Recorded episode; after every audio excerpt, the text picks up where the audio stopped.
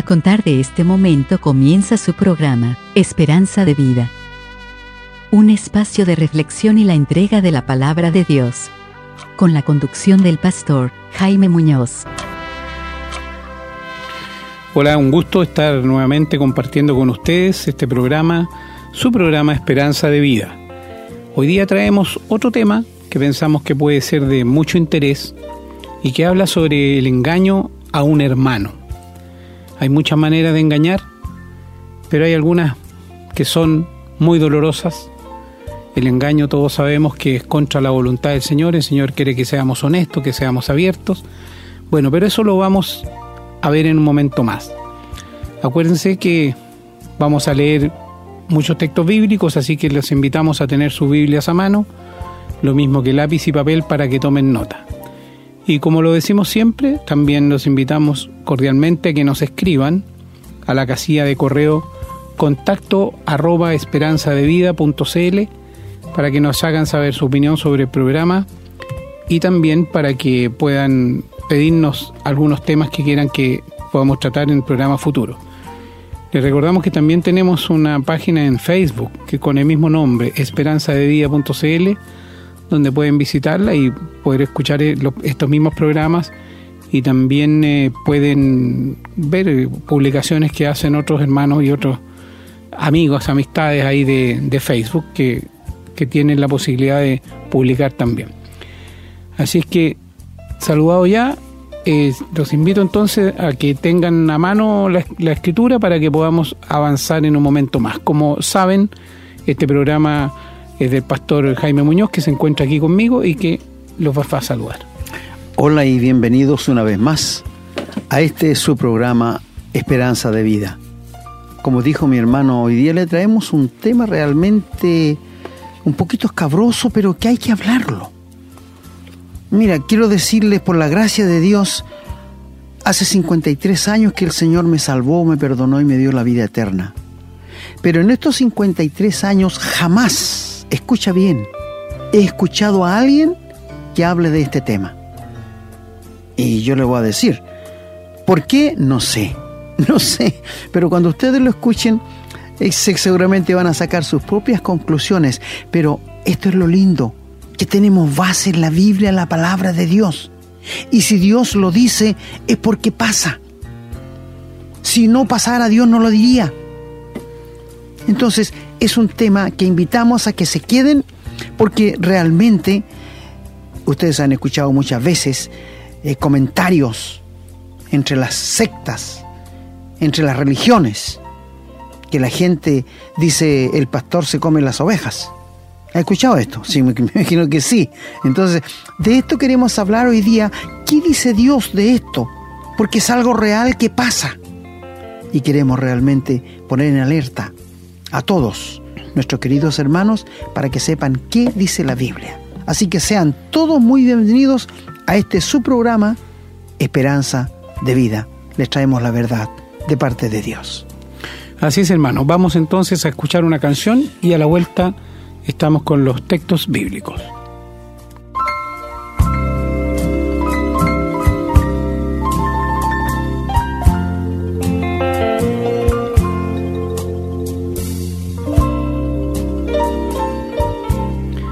Bien, hermanos y amigos, vamos a, la primera lectura. Vamos a la lectura a varios textos. Primero en el Nuevo Testamento y después en el Antiguo Testamento.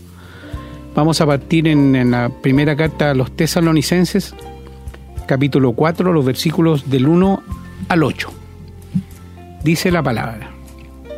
Por lo demás, hermanos, os rogamos y exhortamos en el Señor Jesús, que de la manera que aprendisteis de nosotros cómo os conviene conduciros y agradar a Dios, así abundéis más y más, porque ya sabéis qué instrucciones os dimos por el Señor Jesús, pues la voluntad de Dios es vuestra santificación, que os apartéis de fornicación, que cada uno de vosotros sepa tener su propia esposa en santidad y honor, no en pasión de concupiscencia como los gentiles que no conocen a Dios que ninguno agravie ni engañe en nada a su hermano, porque el Señor es vengador de todo esto, como ya hemos dicho y testificado, pues no nos ha llamado Dios a inmundicia, sino a santificación. Así que el que desecha esto, no desecha a hombre, sino a Dios, que también nos dio su Espíritu Santo. En el Evangelio de San Marcos, capítulo 14, versículo 38, dice, Velad y orad para que no entréis en tentación. El espíritu a la verdad está dispuesto, pero la carne es débil. Y en primera carta a los Corintios, capítulo 15, versículo 34, dice, Velad debidamente y no pequéis, porque algunos no conocen a Dios, para vergüenza vuestra lo digo. Y en el capítulo 16, versículo 13 de Primera de Corintios, dice la palabra, Velad, estad firmes en la fe, portaos varonilmente y esforzaos. Y en Efesios capítulo 6, versículos 17 y 18 dicen, y tomad el yelmo de la salvación y la espada del Espíritu, que es la palabra de Dios, orando en todo tiempo con toda oración y súplica en el Espíritu, y velando en ello con toda perseverancia y súplica por todos los santos. Y en la primera epístola de Pedro Apóstol, capítulo 5, versículo 8, nos dice, Sed sobrios y velad, porque vuestro adversario el diablo, como león rugiente, anda alrededor buscando a quien devorar. Bien, vamos ahora al Antiguo Testamento. Los invito a abrir en el libro de Job, el capítulo 31. Y vamos a la lectura de los versículos 1 al 15. Dice la palabra, hice pacto con mis ojos. ¿Cómo pues había yo de mirar a una virgen? Porque ¿qué galardón me daría de arriba Dios y qué heredad el omnipotente desde las alturas? ¿No hay quebrantamiento para el impío y extrañamiento para los que hacen iniquidad? ¿No ve él mis caminos y cuenta todos mis pasos? Si anduve con mentira y si mi pie se apresuró a engaño, péseme Dios en balanzas de justicia y conocerá mi integridad. Si mis pasos se apartaron del camino, si mi corazón se fue tras mis ojos, y si algo se pegó a mis manos, siempre yo y otro coma, y sea arrancada mi siembra. Si fue mi corazón engañado acerca de mujer, y si estuve acechando a la puerta de mi prójimo, muela para otro mi mujer, y sobre ella otros se encorven, porque es maldad e iniquidad que han de castigar los jueces, porque es fuego que devoraría hasta el abadón y consumiría toda mi hacienda, si hubiera tenido en poco el derecho de mi siervo y de mi sierva, cuando ellos contendían conmigo. ¿Qué haría yo cuando Dios se levantase? Y cuando Él preguntara, ¿qué le respondería yo? El que en el vientre me hizo a mí, ¿no lo hizo a Él? ¿Y no nos dispuso uno mismo en la matriz? Y en el libro de Malaquías, el último libro del Antiguo Testamento, capítulo 2, vamos a leer de los versículos 13 al 17. Dice la palabra, y esta otra vez haréis cubrir el altar de Jehová de lágrimas, de llanto y de clamor. Así que no miraré más a la ofrenda para aceptarla con gusto de vuestra mano. Mas diréis, ¿por qué? Porque Jehová ha atestiguado entre ti y la mujer de tu juventud, contra la cual has sido desleal, siendo ella tu compañera y la mujer de tu pacto. ¿No hizo el uno, habiendo en él abundancia de espíritu? ¿Y por qué uno? Porque buscaba una descendencia para Dios. Guardaos pues en vuestro espíritu y no seáis desleales para con la mujer de vuestra juventud. Porque Jehová Dios de Israel ha dicho que él aborrece el repudio, y al que cubre de iniquidad su vestido, dijo Jehová de los ejércitos Guardaos pues en vuestro espíritu y no seáis desleales. Seguimos en el libro de Proverbios, en el capítulo 6, versículo 28 al 30. Dice la palabra. ¿Andará el hombre sobre brasas sin que sus pies se quemen? Así es el que se llega a la mujer de su prójimo. No quedará impune ninguno que la tocare no tienen en poco al ladrón si hurta para saciar su apetito cuando tiene hambre. Pero si es sorprendido pagará siete veces, entregará todo el haber de su casa. Mas el que comete adulterio es falto de entendimiento, corrompe su alma el que tal hace. Y en Jeremías, capítulo 5, los versículos 8 y 9 dicen, Como caballos bien alimentados, cada cual relinchaba tras la mujer de su prójimo. ¿No había de castigar esto, dijo Jehová, de una nación como esta? ¿No se había de vengar mi alma? En el último texto, en el libro de Génesis, capítulo 20, versículos 6 y 7, dice la palabra, y le dijo Dios en sueños, yo también sé que con integridad de tu corazón has hecho esto, y yo también te detuve de pecar contra mí, y así no te permití que la tocases. Ahora pues devuelve la mujer a su marido, porque es profeta y orará por ti y vivirás. Y si no la devolvieres, sabe que de cierto morirás tú y todos los tuyos. Gracias hermano, que el Señor añada la más rica bendición a su santa palabra. Amén hermano.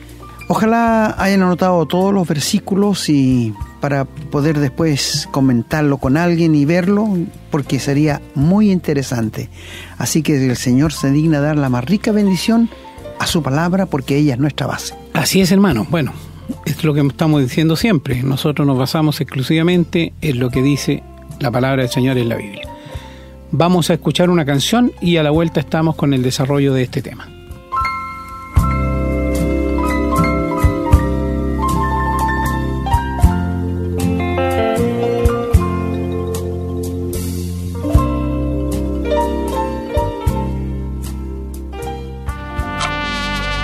Estamos presentando su programa, Esperanza de Vida.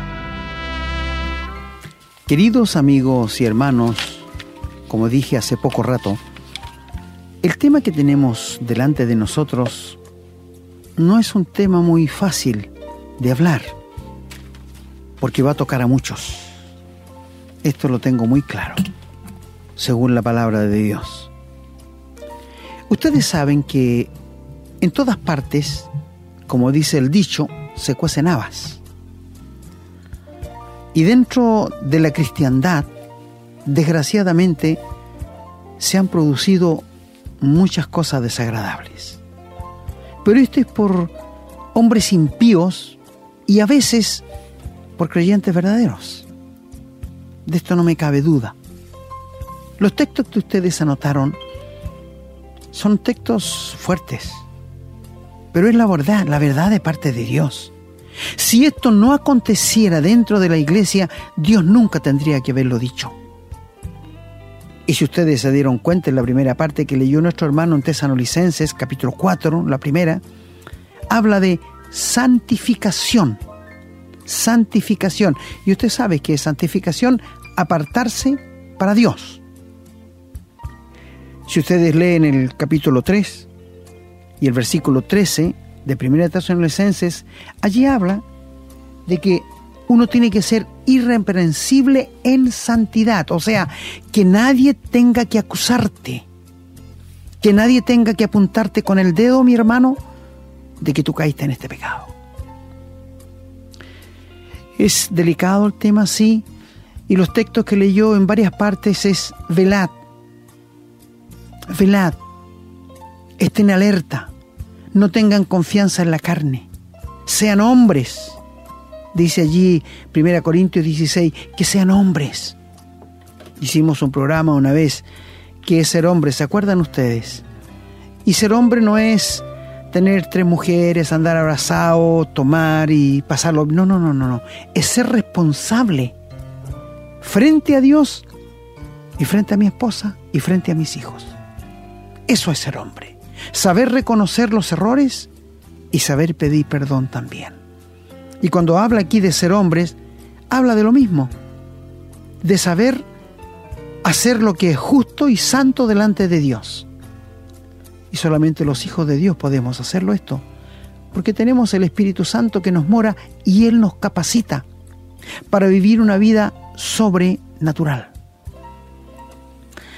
El pasaje en 1 Tesalonicense nos habla del matrimonio, institución que Dios hizo santa y sagrada, un hombre y una mujer. Y tenemos que decir, queridos amigos, que el sexo es algo bonito si uno lo usa legítimamente. el sexo es algo que Dios creó para nuestro disfrute, no para que nos hiciéramos daños, no para que nos engañásemos, sino para ser felices. Este es el medio que Dios dejó para nuestra procreación y nuestro disfrute. Por eso la Biblia dice que Él creó todo para nuestro gozo, para nuestro disfrute. Así que, amigos, el sexo no es para usarlo en cualquier momento, en cualquier parte y en cualquier circunstancia de la vida. Es única y exclusivamente para que se use dentro de los marcos del matrimonio. Mira, un policía en la calle andan con pistolas, ¿no es cierto? Ellos, y cargadas con balas. Él la puede usar en cualquier momento y dispararle a quien quiera porque te anda con un arma y, y tiene balas. No. Él tiene que usarla en el momento adecuado y en las formas que la ley le dice. El sexo es igual. Tú no puedes andar por ahí, eh, como ahora del año 60 que salió el amor libre, que uno puede hacer cualquier cosa y la, los, los jóvenes tan pequeños ya están iniciando su vida sexual. Mira, hay niñas de 13, 12 años que han tenido guaguas y ellas piensan que es una muñeca, porque no están capacitadas todavía para tener un hijo. Amigo, yo te digo una cosa, el sexo es muy lindo cuando se usa legítimamente. ¿Tú sabes cuánta enfermedad hay en el día de hoy por causa del sexo? Si no, ve las estadísticas, cómo ha aumentado el SIDA. Y no solo hay hombres solteros, hay muchos hombres casados allí. ¿Sabe? Mira, los perros, los perros está bien que hagan sus cosas en la calle. Tú has visto perro por ahí montarse encima de una perra. Y ellos tienen dos testículos igual que nosotros. Pero ellos son animales sin entendimiento. Dios te ha dado un entendimiento a ti. Te ha hecho responsable frente a Dios. Y que nadie me diga, yo no sabía que era malo. No, nadie puede decir eso. ¿Por qué se hace escondida? Porque es malo. ¿Por qué no quieres que otro sepa? Porque es malo. Todo lo que guarda los secretos es malo. Así que cuando aquí nos habla Pablo en la carta a los tesanolicenses, nos está diciendo que ninguno agravie ni engañe nada a su hermano. ¿Qué ha pasado en iglesias? Sí ha pasado. En que hermanos han enamorado a hermanas casadas y han ido a hacer vida marital. ¿Cuántos hombres en el día de hoy tienen vidas dobles? Tienen su señora y tienen querida afuera. Espero que ningún creyente verdadero lleve una vida así, porque sería horroroso. Quizás habría que dudar si realmente es un verdadero hijo de Dios. Yo me preguntaba por qué Dios trata estos temas, porque suceden porque él sabía que iban a pasar. Por ejemplo, cuando Israel iba a entrar a la tierra prometida, Dios sabía que se iban a corromper. Dios sabía que iban a tomar otros dioses para adorar. Y se lo dice a Moisés allí en el capítulo 30 de Deuteronomio. Yo sé, le dice Moisés, que después que entren en la tierra prometida y que yo muera, ustedes se van a desembandar, se van a desbandar y van a buscar otros dioses para adorar. Y así fue. Así pasó. Porque Dios tiene un eterno presente. Mi amigo, quiero decirte que para Dios el tiempo no pasa. Y lo que Él dijo hace seis mil años es fresco para el día de hoy. Las cosas de Dios, las cosas de los hombres pasan. Los cantantes tienen un tiempo. Aún los predicadores tienen su tiempo. Todo tiene su tiempo y va pasando, pero para Dios no. La Biblia nos dice que para Dios nadie está muerto, todos viven. Para nosotros están muertos, pero no para Él, porque Él tiene un eterno presente. Y si Él dice esto aquí, es porque sabía que iba a pasar. Hay una página negra en Levíticos 18, que cada vez que la leo, la leo como con vergüenza, porque allí habla de que ningún padre debe tener relación con su hija, ni con su suegra, ni con su cuñada, y que ninguna mujer ni hombre debe tener relación con animales. Es una página negra, pero ¿por qué lo dice Dios? Porque sabía que el hombre y la mujer lo iba a hacer. Si no, no lo diría. La corrupción del hombre, por eso dice, la mancha de ellos no es mía. El hombre hizo al hombre justo, pero ellos buscaron muchas perversiones. Y si hay algo en ti y en mí, en la mujer y el hombre que tiene poder, es el sexo. ¿Verdad? Yo no creo que no estoy hablando de más. Si hay algo que tira fuerte, es el sexo. Es por esto que leímos varios textos donde dice, velad, tengan cuidado, no tengan confianza en la carne. Es que la carne no puede, no se sujeta a la ley de Dios ni tampoco puede. ¿Qué hace la religión, queridos amigos? Quiere sosegar y meter la carne dentro de un frasco, es decir, los deseos del hombre. Jamás lo va a lograr. Si esto se logra con la fuerza del Espíritu Santo, es por esto que si tú eres un verdadero hijo de Dios, un creyente que ha sido nacido de nuevo, ha sido regenerado, tú tienes el poder para vencer el pecado. Lo que el pecador sin Dios no. Es esclavo del pecado. Mira, cuando Cristo murió en la cruz, condenó el pecado en la carne. Es decir, la carne no tiene remedio no trates de educarla, de tratar de ponerla para que obedezca a Dios. ¿Qué dijo el Señor Jesús a sus discípulos en el huerto de Gexemaní? Cuando él fue a orar a un tiro de piedra, más o menos una distancia como de 30 metros, y volvió donde ellos estaban durmiendo, y les dice, el espíritu está dispuesto, pero la carne es débil. Por eso dice Pablo, el que mire, el que piense estar firme, mire que no caiga. Todos hemos andado por el precipicio. Sí, todos hemos andado por el precipicio. Es una de las razones.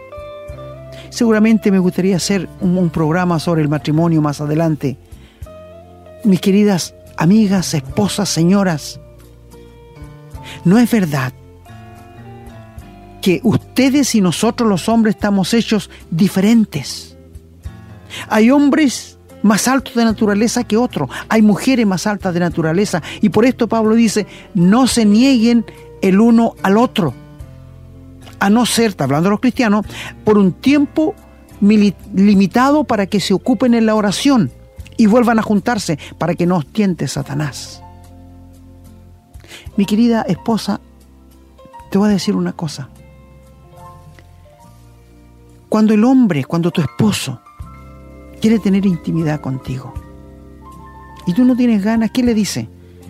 Me duele la cabeza, estoy cansada, no quiero que me molestes, solamente abrázame, ¿verdad?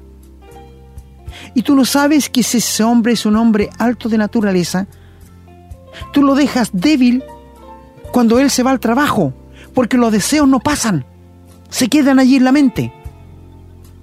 Claro, tenemos que aceptar que todo el sexo está en la mente. Eso es lógico. Ahí está el poder y la fuerza. Y ese hombre queda, queda débil para enfrentar a sus compañeras de trabajo, a su secretaria, no sé. Es por esto que dice la Biblia que el hombre no es dueño de su cuerpo sino la mujer y la mujer no es dueña de su cuerpo sino el hombre. Pero esto no se ha prestado para abusos. No es esto lo que quiere decir. Lo que quiere decir es que tienen que tener una vida de acorde con la voluntad de Dios. Respetar lo que dice la palabra de Dios. Someteos unos a otros, dice en el matrimonio, en el temor de Dios. En el temor de Dios. O sea, si hay hombre, el cristiano tiene temor de Dios y la mujer lo tiene, quiero decirle que su vida va a ser una vida muy agradable. Mis amigos, Ha sucedido mucho en las iglesias que hermanos se han enamorado de hermanas casadas y han tenido relaciones con ella. Pero ¿sabe? Dios dice que Él es vengador de todo esto. Quizás, si lo has hecho hermano y no te ha castigado el Señor, no te preocupes que Él no se apura. No te preocupes de Él que Él no se apura. Mira, la codicia es lo que dice el décimo mandamiento. No codiciarás la mujer de tu prójimo, ni su casa, ni ningún bien. Allí no está diciendo de que es malo desear tener una casa. No, lo que dice es que tú no debes desear lo que otro tiene.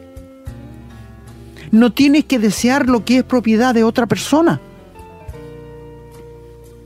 Es como decir que tú vas a una casa y la casa está muy linda y tú empiezas a codiciar esa casa, quiero tenerles. No, no, no, no, no. Eso es codiciar y eso es pecado. Tengo un programa que me gustaría hacer sobre qué es la honestidad. Porque estamos viviendo un día en que no se puede confiar en nadie. Y la Biblia lo dice, maldito el hombre que confía en el hombre. Pero volviendo a esto, Recuerdo muchos años atrás me ha tocado mucho visitar hogares de mis hermanos.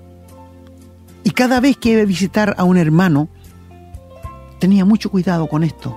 Llegaba, golpeaba y me abrían. Hola hermano, adelante. Yo le preguntaba, ¿está su esposo? No, estoy sola. Entonces vengo después.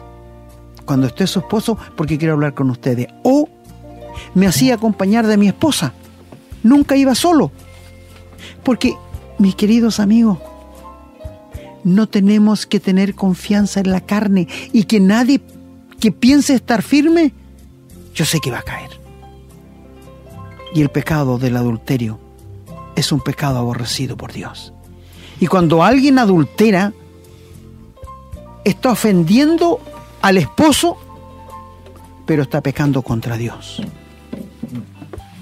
El último texto que leímos allí en Génesis, que leyó nuestro hermano, habla de Abraham que entró en la tierra de Egipto y Faraón vio a Sara, que era una mujer muy hermosa, te digo, una mujer a los 80 años que los hombres la querían tener, era porque era hermosa.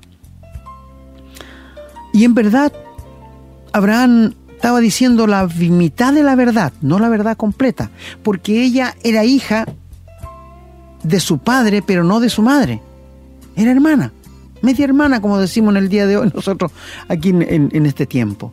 Y él le dijo a ella, Sara, cuando entremos en Egipto, di que eres mi hermana para que no me maten. Porque ¿qué hacían en ese tiempo? Si tu esposa era linda, te mataban y se quedaban con la señora. Y Abraham lo sabía. Y el faraón se enamoró de Sara. Porque le preguntó quién es ella, es mi hermana. Y la tomó. Pero no tuvo relación con ella. Y antes que esto pasara, Dios hirió, hirió a toda la casa de Faraón, sus mujeres, y a todas las mujeres que cerró la matriz. Y le dio una enfermedad grave. Y Dios le habló en sueño a Faraón y le dijo, ten cuidado con Sara, porque es una mujer casada con marido. Y él dice en el versículo 6, Dios, yo con limpieza de mis manos he hecho todo esto. Yo le pregunté y me dijo que sí lo sé pero yo te estoy diciendo esto y te detuve para que no peques contra mí. ¿Te das cuenta? O sea, todo adulterio es pecado contra Dios y ofensa para tu prójimo. Mira que Dios es claro. ¿eh? ¡Qué claridad! ¿Qué más claro podemos decir con esto? Y el hombre al otro día se levantó, llamó a Abraham y le dijo, quiero que te vayas, ¿por qué me hiciste esto? Y ahí le contó que ella era hermana de su padre, pero no de su madre, pero él lo bendijo y oró por ellos y se mejoraron y abrió la matriz de las mujeres y siguió la vida como antes. Mira Dios cómo cuida, preserva a sus siervos, ¿ah? Maravilloso. Por esto dijo él, el que toca a un hijo mío es como que tocara la niña de mis ojos. Así que cuando alguien adultera, está pecando contra Dios y ofendiendo al prójimo. Y quiero decirte que en Proverbio dice, ¿Tomará alguien brasas en sus manos sin quemarse? No, sería ilógico. ¿No es cierto? Así es una mancha que nunca se va a salir. Pero volviéndonos acá a Tesanolicense donde estamos, eh, leímos también en Jeremías que los hombres en Israel andaban relinchando como caballos tras la mujer de su prójimo. Por esto Dios dice, no codiciarás, no codiciarás la mujer de tu prójimo. Yo tenía un carabinero conocido, compañero de escuela, y él era su oficial, y nos encontramos en Inquique después de muchos años. Y yo me molestaba un poco con él porque tenía una linda señora, lindos hijos. Y ves que nos juntábamos, y decía, oye, ¿y cómo está tu señora? Y él me decía, hay otras mejores. ¿Qué manera de responder? Yo lo, yo lo retaba. Porque eso es como caballos que relinchan tras la mujer del prójimo. Pero entre hermanos cristianos verdaderos, ¿puede pasar esto? Sí. Si no, Dios no lo diría. Por esto yo no he escuchado nunca una predicación sobre esto y estoy haciéndola ahora. Lo he comentado en estudios bíblicos, pero nunca lo he predicado. Es primera vez que lo estoy haciendo. Lo he comentado muchos a los hermanos en estudios bíblicos, en todo lo demás. Pero amigos, quiero decirte, vuelve a leer Tesanolicenses capítulo 4. Dios exige de nosotros santidad. Hay un mandamiento en la primera epístola de Pedro que dice, sed santos porque yo soy santo. Sean santos en toda la manera de vivir, en lo público y en lo íntimo. Esto lo dice Dios, no lo digo yo, querido amigo y hermano. Mis amigos, ¿te das cuenta que las cosas de Dios son serias? ¿Te das cuenta que no podemos jugar con Dios porque nos va a pasar la cuenta? Y cuando dice aquí que cada uno sepa tener su propia esposa en santidad y honor, no en pasión de concupiscencia, ¿qué quiere decir esto? ¿Es entendible o no? Se lo explico. Tú sabes que hay hombres que les encanta la pornografía, ¿verdad? Y tú sabes que ese es un pecado que te corrompe la mente. Hay hombres que les encanta mirar en la calle a las damas y se pasan rollo con ella en su mente. Y después llegan a su casa y en la noche, cuando tienen su intimidad con su señora, no están mirando a la señora sino lo que vieron en la tele o lo que vieron en la calle. Eso es tener pasión de concupiscencia. No está en santidad y honor. Mira, estamos hablando cosas serias, sí, y muy serias. Mi amigo, Dios es vengador de todo engaño. Dios es vengador de todo engaño y Él no se apura. Dios no se apura. ¿Tú te has dado cuenta de esto? Dios no se apresura. Es muy lento. Porque Él quiere que te arrepientas. Si tú, querido hermano, has caído en esto, arrepiéntete. Y que jamás vuelva otra vez a suceder. Mira, evita todo conversación con señoritas, a solas, si eres un hombre casado. ¿Qué dijo Pablo a Timoteo? Trata a las jovencitas de la iglesia como hermanas con toda pureza. ¿Por qué le dice esto? ¿Acaso no lo sabía Timoteo? Sí, pero es bueno recordárselo. Es bueno recordárselo. Y no sé si los pastores tienen cuidado cuando una hermana quiere conversar con ellos, de ir a solas con ellos a una oficina o algo, nunca lo hagan. Nunca lo hagan. Hágase acompañar por su esposa. Yo, si un hombre, un hermano quisiera hablar conmigo, iría a solas con él. Porque habrían cosas que me contaría y que las guardaría como tengo muchas en mi mente. Pero amigos, el sexo en el matrimonio para Dios es sagrado. ¿Sabías estas cosas? El sexo en el matrimonio es sagrado. Que nadie agravie ni engañe en nada a su hermano porque el Señor es vengador de todo esto. En el gobierno de Dios, el pecado trae consecuencias. Dios te lo perdona, Dios te lo limpia, Dios te lo borra, pero las consecuencias vienen, siguen. te recuerdo, el rey David, un rey poderoso que tenía muchas mujeres, seis por lo menos. Y salió al terrado y vio que una mujer casada se estaba bañando y tenía muy lindo cuerpo, al parecer. La mandó a buscar y durmió con ella. Después la mandó a su casa y ella le mandó a decir eh, a los meses que estaba embarazada. Y el esposo de ella era un soldado en la guerra, Urias Eteo. Y David usó la astucia, que es diabólica, y mandó buscar a este soldado para preguntarle cómo estaba la guerra, que no le correspondía al soldado, sino a los capitanes y coroneles del ejército. Él se extrañó y dijo, ¿para qué me manda a preguntar a mí? Y le dijo, desciende a tu casa y duerme con tu mujer. ¿Para qué? Para que él no se viera que era el papá de la criatura. Una criatura inocente. ¿Te das cuenta, amigo, cómo pagan el pato criaturas inocentes por nuestro pecado? Quiero hablarles más adelante de un tema que se llama el grito la angustia de los hijos, porque a veces los descuidamos. Y después de eso, el hombre no quiso bajar a la casa. Lo volvió a invitar al palacio y lo curó. Curado tiene que bajar y le dijo, de cien, tampoco fue.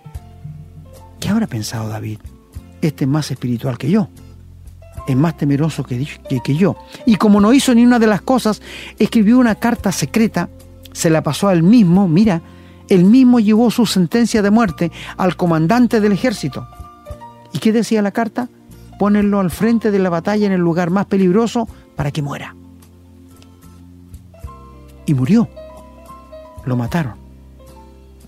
Y una vez que murió, la mujer quedó viuda y a los meses la mandó a buscar y la hizo su mujer. Tuvo el hijo, pero el hijo Dios lo enfermó gravemente a morir. Y él estuvo una semana entera botado en una pieza oscura, orando a Dios y rogando de que le concediera la vida al hijo. Pero Dios se lo llevó. De allí cuando David dice, yo voy a él, pero él no volverá a mí. Y después cuando vino el profeta y le dijo lo malo que había hecho, porque le contó una parábola, y él dijo, ese hombre tiene que pagar con cinco tantos y que dijo su propia sentencia, cinco hijos de él son los cinco tantos que murieron. ¿Te das cuenta que el pecado trae consecuencias? El ser humano no se da cuenta cómo le hiere el pecado. Mi querido amigo, mi querido hermano, para ti es más grave el pecado de adulterio que para uno que no conoce a Dios. Porque el que tiene conocimiento va a recibir más azotes del que no conocía que era malo. Pero yo sé que todo engaño a la esposa es malo y el hombre lo sabe, porque tiene una conciencia. Te pregunto a ti si alguna vez has engañado a tu esposa. ¿La conciencia no te molesta cuando llegas a tu casa y miras a tu esposa y a tus hijos? ¿Sí? Esto pasa la primera vez, después ya se hace que la conciencia ya no te clava porque se pone como una rueda, como una bola, que no te molesta. Pero la consecuencia es grave. Y el pecado es grave. Pero es más grave dentro de la iglesia. Dije al principio, yo he escuchado mucho esto, que el pastor se come lo mejor de las ovejas. Y de ahí viene todo esto, amigos. Hay hermanos que se engañan. Sí, ojalá que no existiera, pero desgraciadamente pasa. Ojalá que tú, mi amigo, si eres casado, no tengas ojos para otra mujer que no sea tu esposa. Y la esposa igual. Mi amigo, la santidad conviene a la casa de Dios. La santidad se exige en tu vida y en la mía. Es por esto, te digo, Dios es vengador de todas estas cosas. Dios no va a dejar pasar por alto nada del pecado. Nada, nada, nada. Como leímos tantos textos en la Biblia, todos tienen que ver con velar. Y velar es tener cuidado. Por esto te recomendamos con la palabra de Dios, cuídate de no estar sola con una mujer que no sea tu esposa. Cuídate, aunque te vengan a pedir consejos. Hazlo públicamente o hazte acompañar por alguien. No te olvides que el diablo es astuto. Y él sabe tu debilidad y la mía. Y esta es una de las debilidades grandes que tiene el ser humano, el sexo. El sexo. Tú eres casado, ama, no seas desleal con la mujer de tu juventud. Querida hermana, sé leal con tu esposo. Y más que nada, hazlo por Dios. Hazlo por la voluntad de Dios. Santifícate cada día más. Hay una santificación judicial, que es cuando nos convertimos a Cristo. Pero hay una santificación progresiva que tú la haces cada día y yo también, cuando me aparto del pecado cada día con el poder del Espíritu Santo. No seas desleal con la mujer de tu juventud. Goza con ella lo que Dios te ha dado. Y mi amigo, el temor de Dios se ha perdido un poco en la vida de los cristianos verdaderos en el día de hoy. Y tú que no conoces al Señor, quizás te ría de estas cosas, quizás haga burla de estas cosas, pero sabe, un día no te vas a reír, un día lo vas a lamentar. Cristo te ama, Cristo quiere salvarte, Cristo quiere perdonarte, Cristo quiere darte la vida eterna. Entrégale tu vida y confía en la cruz de Cristo que Él ya pagó todos tus pecados y ahora Él quiere perdonarte y hacerte un hijo de Dios. Entrégale tu vida al Señor y que la santidad conviene a la casa de Dios.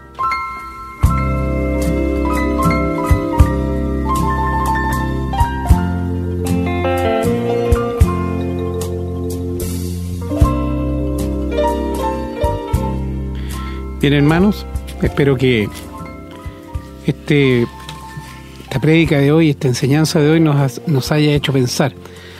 Efectivamente, pues, hermano, el poder del sexo es tan grande, es tan grande, hermano. Cuesta mucho a veces contenerse de pensamientos eh, que son adulterios para el Señor. Sobre todo en estos tiempos donde la mujer eh, se exhibe de una manera provocadora, se habla de libertad, pero a su vez también está como ofreciendo su cuerpo, está vendiendo su imagen de una manera, de una manera, digamos que difícilmente ella pueda comprender lo que es para un hombre la tentación que muchas veces provocan. Pero nosotros, como usted bien dijo, no somos animales. Y además el Señor nos ha dicho cómo debemos comportarnos. Así es que no tenemos excusa, hermano. La verdad no tenemos excusa. Y corríjame si estoy equivocado, yo todo lo que he leído de la Biblia me he dado cuenta que siempre el Señor apunta la responsabilidad del adulterio al hombre, al varón, no a la mujer. Somos nosotros los varones los que tenemos la responsabilidad de frenar, la responsabilidad de retener nuestra conducta, de no caer en el adulterio. Obviamente que cuando se cae en el adulterio el Señor condena a ambos, son ambos adúlteros, pero la escritura en general pone al hombre siempre como el responsable del adulterio, el, que tiene el control. ¿Por qué? El Señor lo sabe, tal vez sea porque el Señor dice que somos cabeza de la familia y somos cabeza de la mujer, pero tenemos una responsabilidad, a mí me parece mayor, hermano, no sé si estoy equivocado. Eh, cuando hay un adulterio, ¿por qué se peca contra Dios? Porque se rompe la unidad que Dios creó con el matrimonio. Dios dijo, se unirán, ¿no es cierto?, y van a ser uno solo. Y cuando uno mete a un tercero, ¿qué está haciendo? Desobedecer, romper esa unidad del Señor. Y ahí hay un pecado. Así que, bueno, todos sabemos lo que significa el adulterio, el daño que eso trae a la familia cuando es descubierto, todo lo que significa el daño que le trae a uno mismo, porque el placer es físico, pero la conciencia como bien lo dijo usted, pastor, no nos deja tranquilos. Así es que, bueno, ha sido un tema interesante, ha sido un tema, como usted dijo, poco tratado. Yo tampoco lo he escuchado jamás en una prédica en ninguna parte. Así es que se le agradece que lo haya traído y que sigamos trabajando en traer temas que poco o nada se hablan en las iglesias, siempre, como ya saben nuestros auditores, quienes nos siguen, siempre amparado en la palabra de Dios. El Señor, y ya lo hemos dicho, tiene respuesta para todas y cada una de las cosas que hacemos en nuestra vida y es, es nuestra obligación conocerla. De esa manera vamos a poder vivir de acuerdo a su voluntad. Yo me despido, una vez más muy contento de haber podido traerles este programa, que esperamos haya sido, no diríamos de su gusto, porque no queremos que sea del gusto de ustedes, lo que queremos que sea de crecimiento, que sea un aporte, que sea eh, algo positivo que hemos traído en su vida que de otra manera no lo habrían traído. Porque si empezamos a hacer programas, y perdónenme quienes nos escuchan, programas para que sean de su gusto, probablemente nos vamos a estar equivocando. Algunos lo van a hacer, indudablemente, pero otros seguramente no tanto. Como decimos en Chile, hemos pegado en algunos cachos, probablemente, y bueno, es la palabra del Señor, no se enojen con nosotros, si tienen algo que enojarse, enójense con el Señor, hablen ustedes con el Señor. Así que eso es. Me despido deseándole que el Señor los bendiga a todos y cada uno, esperando volver a encontrarnos en el próximo programa. Un abrazo, que tengan un excelente día, hermano. Muchas gracias, hermano. Bueno, eh, anoten también por ahí en 1 Corintios capítulo 6, porque lo voy a decir por qué el adulterio es grave. Dicen en el 6.15, ¿no sabéis que vuestros cuerpos son miembros de Cristo? Quitará pues los miembros de Cristo y los hará miembros de una ramera de ningún modo. ¿O no sabéis que el que se une a una ramera es un cuerpo con ella? Porque dice, los dos serán una sola carne.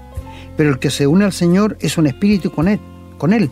Huid de la fornicación. Cualquier otro pecado que el hombre comete está fuera del cuerpo, mas el que fornica contra su propio cuerpo peca. Qué grave, ¿ah? Mira, cuando un hombre tiene relación con la mujer, se rinde a ella y llega a ser un cuerpo, pero tú eres un cuerpo con tu esposa y con Cristo. Por esto es grave, amigo, hermano, por esto es grave. No estamos diciendo cosas, no, estamos para entretenerte, sino para ponerte un disco par en el camino. Cuando un hombre tiene relación con una mujer que no es su esposa, se está rindiendo a ella y está haciendo un cuerpo con ella y el creyente es cuerpo del Espíritu Santo y es un cuerpo con su esposa. ¿Te fijas qué es grave? Por esto Dios lo trata a esta altura. Pero queridos amigos, si quieren saber más, estamos abiertos a los comentarios del correo que nuestro hermano nos dijo y estamos agradecidos por la sintonía y queremos que el Señor les ayude a crecer a nuestros hermanos y a los que no conocen al Señor, a rendirle su vida a Cristo. Reciben una bendición de parte de Dios hemos presentado su programa, Esperanza de Vida, un espacio de reflexión y enseñanza para la vida cristiana. Nos gustaría volver a contar con su sintonía. Que tengan un muy buen día.